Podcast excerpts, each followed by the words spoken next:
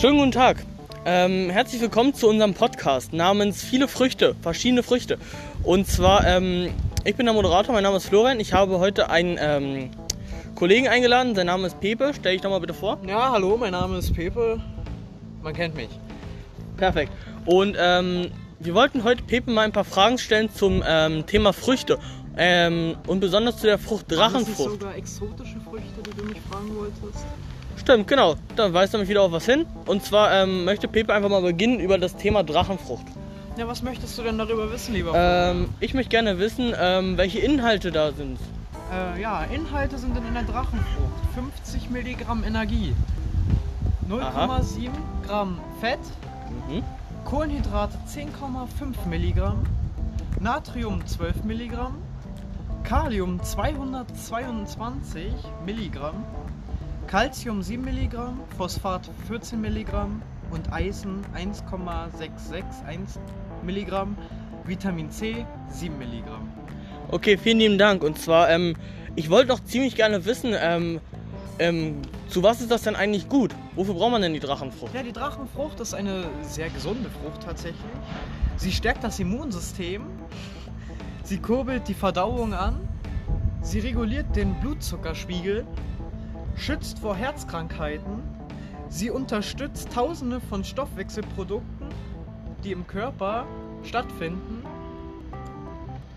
Sie hat zahlreiche Antioxidantien, die eliminieren feindliche Radikale und beugen dadurch Krebserkrankungen vor, in jeglicher Art. Die Schale sollte man nicht essen, weil sie nicht so gut schmeckt. Und äh, die Drachenfrucht ist eine exotische Frucht und sie hat ein ganz anderes Fruchtfleisch, was man sich nicht vorstellen kann, aber das Fruchtfleisch ist weiß-schwarz. Aha, da haben wir wieder was dazugelernt. Und zwar, ähm, das ist ja sehr interessant. Und zwar, ähm, du, durch welche Organe und äh, welche Aufgaben hat sie denn? Ja, also, welche Aufgaben, das habe ich dir ja eben gerade schon gesagt. Mhm. Aber wenn man die zum Beispiel einnimmt, sagen wir mal, ich schneide dir eine schöne Frucht auf und du isst sie, Mhm. kannst du dir sicher sein, dass sie in die Leber kommt, in deinen Magen,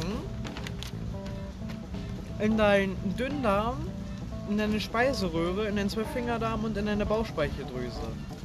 Und einfach aus, ähm, wenn es in deinem Magen ist, kann es dir helfen bei Verstopfungsproblemen, falls du mal nicht länger auf, falls, falls du zu lange auf Klo sitzt und nicht fertig wirst, kann es dir ganz gut helfen, so eine Drachenfrucht. Oder wenn du zu viel Zucker hast und dann eine, eine Frucht isst, kann es die, nimmt dir deinen Blutzuckerspiegel wieder, macht dir das normal. Also gleicht sie deinen Zucker aus. Verstehst du, was ich meine? Ich verstehe, was du meinst. Das heißt, diese Frucht kann dir sehr gut helfen, auch wenn du äh, zum Beispiel bei Kranken, die einen sehr hohen ähm, Blutzuckerspiegel haben. Das heißt, diese Frucht könnte dir sehr dabei helfen. Ja, die könnte sogar sehr gut dabei helfen. Ähm, ja, außerdem ähm, kann man eine Drachenfrucht pro Tag, sollte man 100 Gramm davon einnehmen, wenn man sie so gerne isst oder wenn man auf eine gute Ernährung achtet. Dann sollte man ungefähr 100 Gramm. Kann denn etwas passieren, wenn man sie isst, kann denn etwas Schlimmes passieren, wenn man über die 100 Gramm isst? Oder? Hm, Ich, ja, das kann schon passieren, weil ich glaube, dann hast du ein bisschen, dann hast du einen flotten Otto, wie man so schön sagt. Aha. Ja, aber sonst ist diese Frucht eine sehr, sehr gesunde Frucht. In der Bauchspeicheldrüse macht sie ja auch Verdauung mit.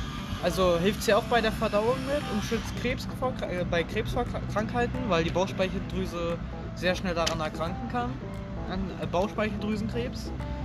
In der Speiseröhre ist es klar, weil alles, was wir schlucken, kommt ja in unser Hals.